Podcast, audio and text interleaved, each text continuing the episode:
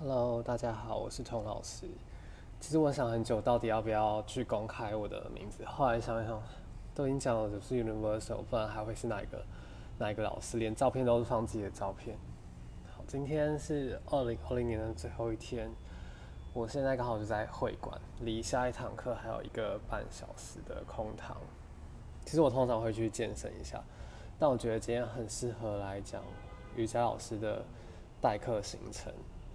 像我前一堂课是中午的公司课，然后下一堂课就是下午四点。我通常以前就会在这个空堂，就是教完课大概一点钟的时候回家，回到家可能吃完饭就两点，可能就睡一个小时，就要再赶去下一个地方教四点的课。其实这样的时间有几乎是两个小时会预留当做通勤，就是回家又往前往下一个地点。运用起来，我觉得不是非常的有效率。但是如果你又在外面吃个东西，待着处理事情，你又会很担心说你下一堂课的体力啊，或者示范的有没有够标准，或精神状态到底好不好，可以教下一堂课。所以我其实也这样子过了两三年左右，中间很长一度想要干脆就就直接放掉前一堂或是后一堂，但也就没有放，因为。其实下一堂课刚好是一个我平常比较少教的课种，但我其实很想要去拓展自己，把这个课种教的精熟，当做一个我教课的练习，所以我就还是始终保留着这一堂课。那我想今天讨论的主题就是关于瑜伽老师，像我现在当瑜伽老师已经第五年了，我觉得这中间有经过一整个转变期，可能有一段时间疯狂接各种代课。当然，你你有正课之前也是从代课开开始的嘛，然后到后来你比较珍惜自己的时间，你就没有接那么多代课。那别人刚好也知道说你的课比较满，就不会再继续找你到代课。到现在，我最近想要出去自己住，就是我之前都跟家人住，我最近想要去外面租房，就觉得说，嗯，我的地点要选在哪里？因为我教课那四五个。地点我就会综合考量，说当然是选那四五个地点的中间值嘛。那租金的关系，我可能也要开始再接一些新的代课。所以也就是说，我从今年其实很少很少在代课开始。我觉得我下个月要接一个礼拜看可以接个五堂代课之类的吧，多少贴补一下我的房租。好，回归到重点来说。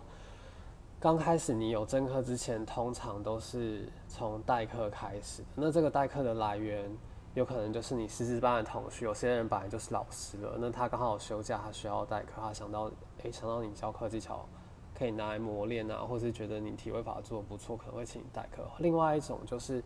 你本来跟你熟悉的跟课老师比较久了，那他刚好知道你已经拿到师资，他有可能就会找你请你来代课。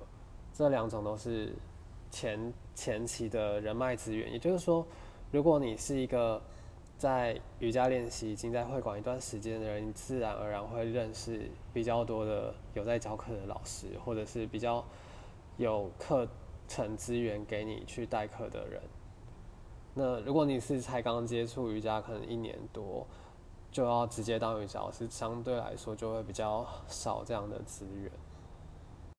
那我觉得刚开始代课的时期，其实也是蛮需要各种心情调试的。毕竟你才刚开始去教课，对自己不一定很有自信、很有信心。而且你你自己想，你练瑜伽几年？但是我是练五年之后开始教课，有时候会很有压力，想说下面的妈妈有些人都已经练了九年、十年、十一年，练的瑜伽课 比你吃的盐还多。那你要在上面教，你要教他们什么？或是下面有一些学生已经非常进阶了，那你能教他们什么？可是相对的，在一堂课程里面呢，有那种非常进阶的学生，一定体育法可能比你厉害，但也一定会有那种可能才第一次上瑜伽课，或是才上瑜伽课半年没多久的学生，你不可能只看高的那些学生，因为这样你就会把那些。初阶者或是刚接触瑜伽的人吓跑，或是你没有办法去顾及到一个中间的均值，所以其实我觉得这蛮需要心情调试的。即使即使那些进阶的人，他可能没办法完全得到贴合他们量身的课程，可是你还是必须找这堂课程的的均值。就像有一些，其实我刚开始教假如说那种和缓瑜伽、初阶瑜伽、正位瑜伽，还是会遇到我。假如说有可能是我朋友，或是一些体位法明明就蛮强的，你会想说奇怪，他为什么今天还要来上这个合欢瑜伽或初阶瑜伽？你你当然会有一点压力，可能他也有可能今天特别累啊，或者是当然也有一些人就是特别爱每一堂课都跟，那你不要。因为他们就被影响到，特特别去拉抬那一堂课的难度。那另外一种情况就是，我觉得，我觉得这种代课真的很像后母面，就是刚开始你开始代课去很多一些新的地方，你还不熟悉那边的客群到底是什么。例如说，你不熟悉两点的时段的客群，跟五点时段的客群，七点时段的客群。他们的组成都是不一样的，那要要的需求也不一样，或者这这个会馆，他们本来就是走一个正位啊正念的的瑜伽会馆，跟你那种呃很想要练很艰深很进阶，在比拼体位法的那种教课的方式，又又会有有所不一样，或是这这个会馆，他们本来就是走比较附件或是英法族的族群的时候，你。即使你课前已经花了一段时间好好备课，备六十分钟课，可是其实你都还是要预留大概百分之二十到四十的灵活空间去看那一堂课的学生组成，然后灵活的去变化，不可能就是百分之百照着你的那个流程或是你排的排序走。那说回来，我觉得那个代课的后母面的意思就是说。刚开始去教课，很多人也看得出来说啊，你就是新老师，你口条都不稳定，或者是你连眼神都不敢跟学生接触，你下去调整他们的手法都那么那么稚嫩，或者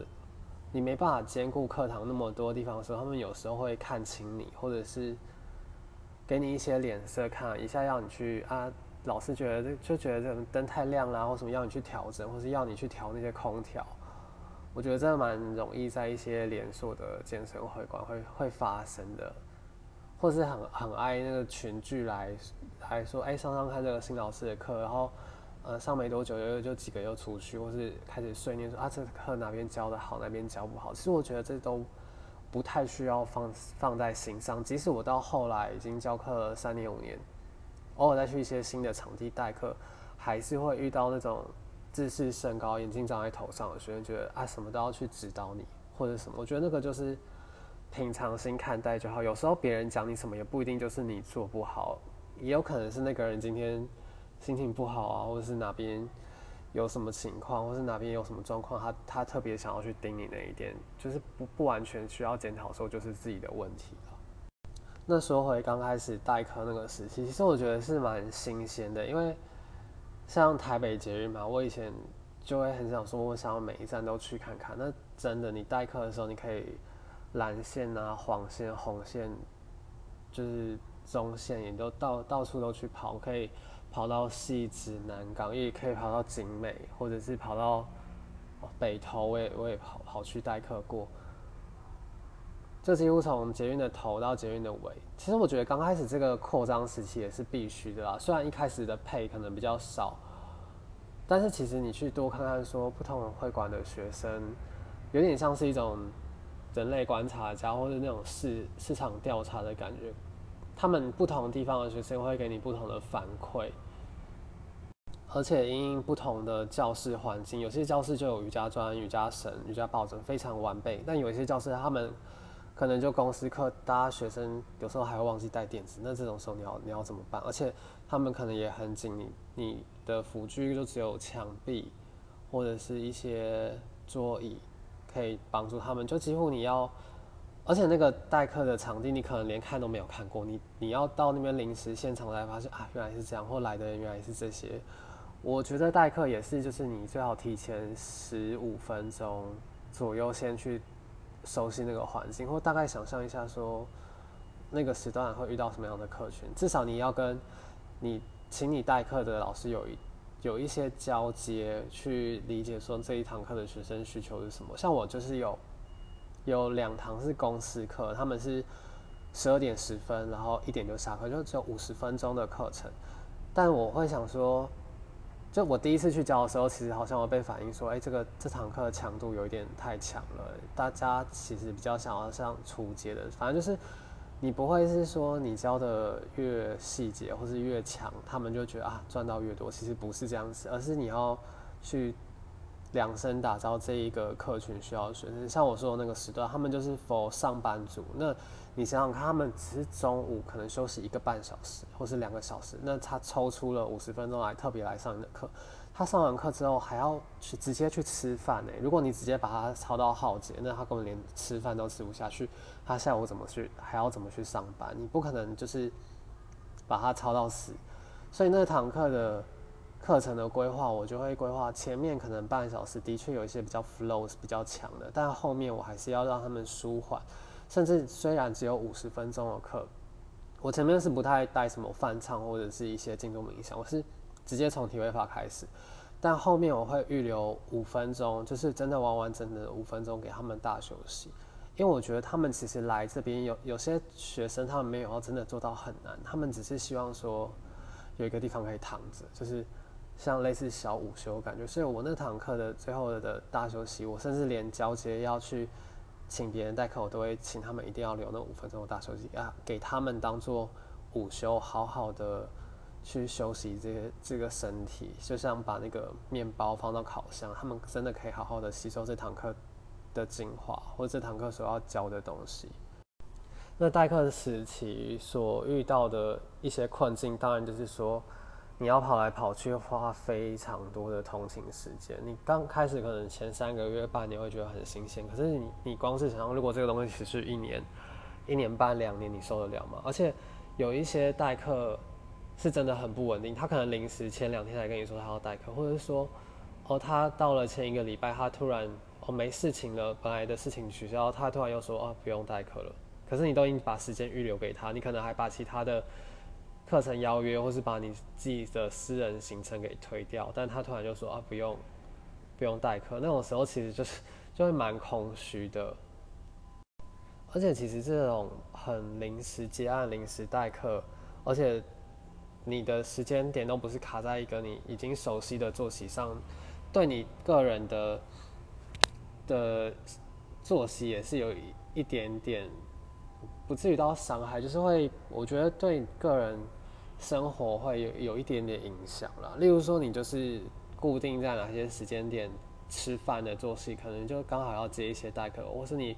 你本来的社交的环境，毕竟瑜伽老师的工作时间大部分就是。热门时段就是晚上，晚上六点七点就是一般上班族下班了，或者就是假日，大家假日才有空上瑜伽课。那你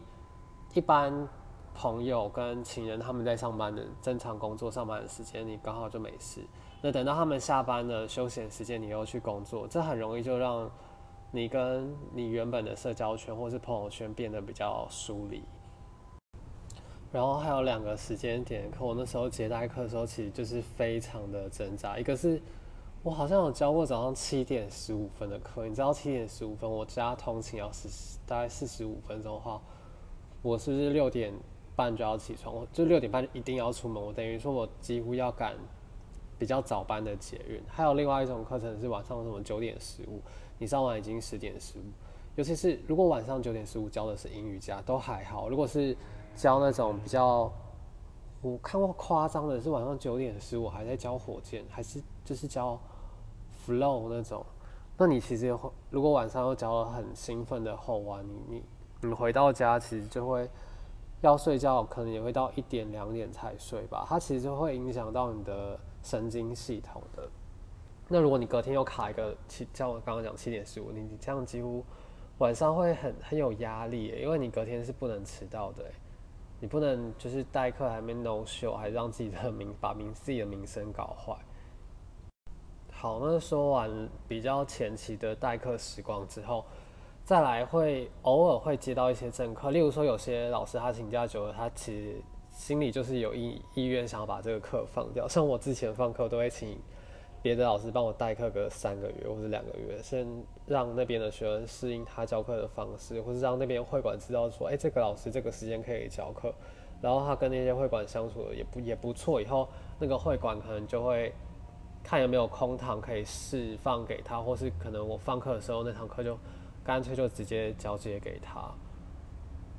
但刚开始收到正课的时候，其实也会有各种问题，因为像是说小有一些小的会馆啊，他们可能一堂课本来就只有三个学生或五个学生，或是有些会馆谈的配是说可能一个人让你收三百之之类的这种这种事情，可能会不到几个人，你有课程有取消，可是你要把那个时间给抠出来，在小的教室、小的独立场馆会发生这种问题。那另外一种是，好像运动中心有些也是谈那种抽人头式的，但如果你是在那种大的会馆，相较说你要去应征，他们有些会馆可能要求你要有三年的年资或是五年的年资，所以你刚开始拿到一个瑜伽师资，如果你没有特别人脉的话，你就会卡在一个不上不下位置。一个是大会馆要求年资，可能也也轮不到你，或者需要比较多的证照去证明你的经历跟能力。那另外一个是小会馆，可能他又会常常取消课程，开不成，或者是，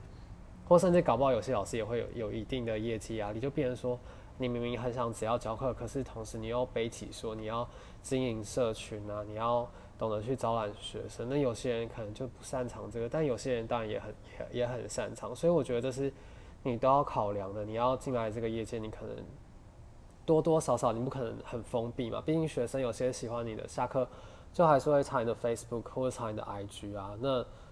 你要有心理准备，说你一部分的私生活可能就会被他们看见，不然就是要你要你自己要分两个两个账号，或是你要自己设隐私的权限嘛。那说到第二个阶段的，我觉得称之为第一个阶段是待客期嘛，第二个阶段我觉得是版图的扩张期，就是说刚开始。一有政客机会，你可能什么地点都接，你也接新店的，你也接北投的，你也接南港的，你也接戏子的，等于说你就整个台北这样疯疯的到到处跑。可是怎么办呢？你当然就是先接下来，毕竟你要生活嘛。那所以前期你可能会有半年的时间是要有预预留这样的想象，你可能要在台北到处跑，或者是你可能会。这种真没办没办法好好吃饭，或是你就要马上赶往马马上赶往下一堂课，每天花非常多的通勤的资源跟时间。像我记得那时候我刚开始教课的时候，台北捷运是还没有月票，也就是说我每次这样单程单程，我一个月甚至会花到大概四千三千块是拿来搭捷运，不是搭五百就是搭捷运，纯粹就要花到四千多块。好，除了不同的。教室地点之外，你几乎还会有面面临另外一个挑战，就是不同的课种，因为每个课种不一定都是符合你，不可能那时候我是教环语嘛，不可能每个地方都都缺环语瑜伽，它可能它就是需要和缓瑜伽，它就是需要阴瑜伽，它需要强力瑜伽或者是哈达兔这种课程，那你或是一个主题的课程，你要很有能力可以编排出不同的需求，符合不同的客群。那你去到会馆，的确也就会遇到不同客群的学生，你要去怎么去顺应他们，甚至有时候我觉得你如果大胆一点，你可以看一些学生反应不错，你甚至可以问他说有没有什么需要调整的地方，他们其实也会蛮乐于给一些新老师建议的。像我当初教会馆就有一些妈妈蛮热心，其实也给我一些蛮有蛮有用的建议，例如说要亲和力一点啊，或是也要懂得跟学生聊天，或是。那些学生他问你问题的时候，你也不一定就是要表现你你都知道。的确是他问你你不知道，你反而也也获得一个学习的机会。你可以跟他说，你回去找资料之后再问他。他会问你一些个别的体位法的问题，或者是他个别身体状况要怎么去调整。但是，我觉得新老师不一定都知道，可是他给你一个机会去找资料，或给你一个机会去回去去问，因为这个其实是相对。有帮助你未来去教私教课、私人课，给予不同学生客制化的机会，就是从一些日常的学生提问，或者你日常看到一些学生有什么个别需要修正的地方，你会收集起来，你会有一个资料库，知道说不同的身体或是不同的脊椎的形态会需要给予不同的调整。就就从这个时期的时候，我觉得另外一个功课是你必须去摸索说。你到底喜欢教哪一种课？一个当然是需要测试你的能力是不是各种和从和缓到强力你都可以教。那另外一个，你如果要长久在这个行业里面，你当然也要摸清楚自己的喜好嘛。像我就是，我觉得每个老师他不会是这个是必须要先预设你自己要知道这里，每个老师不会是一个人永远的老师。你就像国小、国中、高中、大学，你不可能说你到了高中，你还是会去找你国小三年级老师，你就是要上他的课。他教的就是国小三年级的东西。你现在已经长大了，你不可能每天都在回去上那样子那样子的课程。同理，就是说，你是一个教和缓瑜伽的老师，或是你就是是一个教中阶课程的老师，你不可能去顾及到所有层面的客群。像我自己是把自己定位在一个教中阶课程的学生，就是可能没有那么，因为以我自己的个性，我没有那么有耐心，或是其实我觉得教初阶课我是可以教，可是我觉得教初阶课相对对我来说需要非常多的细节或非常多的专注去看每一个刚开始练习初学者，所以也要花掉非常多的心力。这在我来说，我觉得我的个性没有那么适合，因为我还是很喜欢练一些比较玄技。或是比较困难的体位法，可是我觉得我的身体又不到说最顶尖的舞者那种身体，可以随时不用暖身就抓全功，也没有到那样的程度，所以我把自己没有也没有定位在都只教高阶课或是进阶课，我觉得中阶课就是刚好我我觉得我可以教的一个课群，因为我不用心理压力很大，说我这堂课一定要示范到什么程度，可是也不用把所有的耐心都耗尽在这一堂课上面。然后还有，我发现其实我喜欢教的大概人数大概是十五到二十左右。我曾经教过一堂课有六十个学生，也有曾经教过一堂课八个学生，或是一对一的私教课。我觉得这教课的过程当中也很适合去找你说你到底适合把你的精力，这有点像是不知道大家有没有看过那个猎人，他会有念能力，他那个念能力开启一个圆的时候。那个圆它有一个方圆百里，或是方圆只有一两公尺。我觉得我跟我朋友讨论过这件事情。像我认识一个瑜伽老师，他就是只教私人课，他不喜欢教大众课。他觉得他的精力扩出去一个人、两个人之外之后，他就会非常的耗精力气，所以他教大众课比教一堂私人课还要累很多。可是对于我来说，我反而是觉得教一堂私人课超级累，可是我可以教大概十五个人的大众课，教两三堂没有问题。但是如果你要我再多多到六十个人的时候，我就觉得也就有点太累。我觉得这个每个人的能力也有所不同，还有每个人你喜欢教的课种的喜好也有所不同。刚开始你当然，我觉得也是需要你各种课种都去接，你去去知道说你适合教哪一种课，或是你哪一天需要教其他种课种的时候，你还是有相应的能力。然后我觉得还有另外一个建议，就是你刚开始可以有一个备课的笔记本，因为其实我回顾起来，我第一年教课的序列到底是教什么，我现在其实都有一点不太记得，或是不太清楚。其实中间会有很多灵光一闪的创意，或者是灵光一闪的变化是，可是我只有。中间一段时间记录个半年，后面就没有继续记，我觉得这是蛮可惜的，因为它是一个你的课堂的建构资料，你会知道说你自己的进步跟自己对于序列的编排的进展的逻辑到底是怎么去改变的。我觉得这个扩张期其实就是一个认识自己的过程，这当中也很美好，可是我觉得也是一个精神的断粮期，因为你自己想想看，你如果我那时候最夸张，加上代课，我一周曾经教过三十五堂课。然后正课有可能二十五堂或者是二十堂，当然后来我才发现，原来其实我的身体其实教十五堂或者十堂那些是最舒服的。可是没办法，其实它不同的会馆或者不同的地点，它给的配也不同，你就是要去尝试嘛。那说回来，这个断量期，也就是说你自己想看，如果你一周教个二十堂课好了，你要留一些时间。这个时间你有没有办法自己练习？或是你本来有一些跟课的教室，是不是因为你接了真课之后，你就没办法去上？我那时候记得我在 Space 有汇集，可是因为我教超级多课，我根本就只有中间可以回去去 Space 洗个澡或睡个觉，根本也没有上到那边的课。我就觉得其实很可惜，那个就。对我来说是一种精神断粮期，因为其实那边很多老师给我给我一些启发嘛，或者是一些我固定跟课的老师，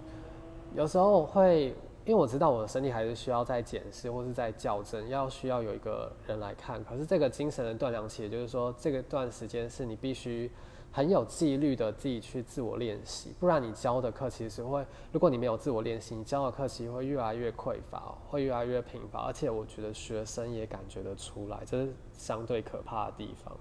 然后加上因为你的课非常满，你如果要去上演习，你要有那个胆子，你就是，而且加上这是你的扩张期，你要有那个胆子，就是你要去请一段时间的假。我觉得研习相对来说也是很重要，除了学习到新的东西，跟因为我毕竟我是从 Universal，可是我有接触一些 i n g a 我觉得 i n g a 就是相对很适合拿来教私教课，或者是给英法组，或者像我妈妈那样需要一些个别指导，需要一些比较保守、比较需要正位的的练习者。那说到拿那个这个时间你去拿证照，其实相对也是有帮助，因为其实瑜伽老师的终点。你到一个会馆几乎很难再往上升了。你要怎么加薪的方式，就是你再跳槽，再去下一个会馆。可是，在下一个会馆，为什么他们要给你更高的薪资呢？当然就是看你的经历嘛，你交的年资，还有你拿到的证照。所以这个时候，证照就是一个你可以去谈你薪资的一个非常好的利器。当然，它不完全就是只是拿来去通谈你的薪水，它同时也是要给你一定的能力的加分，你才有可能去。跟那个业主谈嘛，毕竟他也要看你的视教，跟看你教课的台风稳健程度。所以这个时期其实我相对来说收入比较高，可是也只有有种千金散尽的感觉。因为那个时间其实我上了非常多的各种演习课，有时候回想起来，我觉得有一种埋头苦上的感觉，好像在一种证照的比赛一样。其实会需要，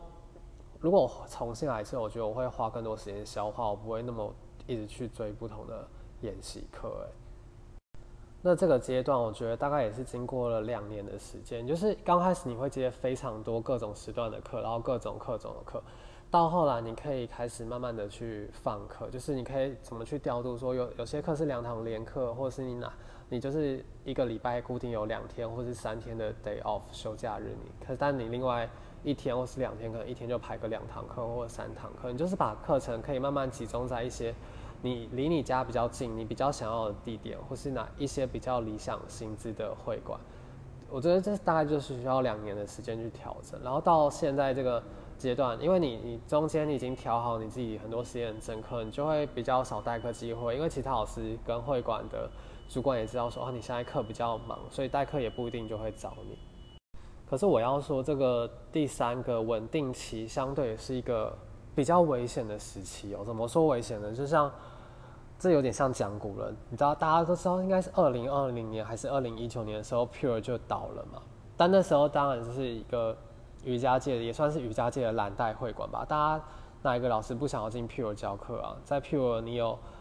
贵妇学生，然后你也有私教课可以教，而且你又有名气。他们会帮你宣传，你还有研习课可以开，而且主流的或世界级的老师在这边开师资，你也有资源可以去上去进修。但是大家应该也没有预警知道，可能顶多十二月初，可能里面会有一些骚动，知道要管管。可是这对一般在里面已经教了五年或是一段时间的瑜伽老师来说，你要从这样子已经累积的年资再重新出去找。找其他会馆来教课，这应该也是一个，有点像，也不至于到二度就业，但也算是一个挑战。你要怎么去再重新面试，然后再去证明你的能力？你有没有能力把这些粉丝跟客群再带到新的会馆？而且新的会馆可能有新的不同的风气，他们不一定喜欢你原有的教课模式。所以我觉得，即使是在稳定期，你都还是要把皮皮绷紧起来。例如说。像我自己就有规划，说我可能要去上健身的课，或者是我有没有累积一点资产，是不是要拿去投资啊，或者是做其他的，就其他的副业。我觉得有一个副业来说，对你来说会是比较稳定的，或者说好，你就是要全心全意投入瑜伽这个行业，那你是不是有累积到足够的粉丝跟足够的人气，还有足够的能力，让你怎么样让瑜伽老师的薪水再往上？提就是你可能未来开研习课、开师资班，那你在这几年当中，你有没有累积到这样的能力，或是你有没有打好这样子的人脉？很多时候不一定能力是最最优先的，反而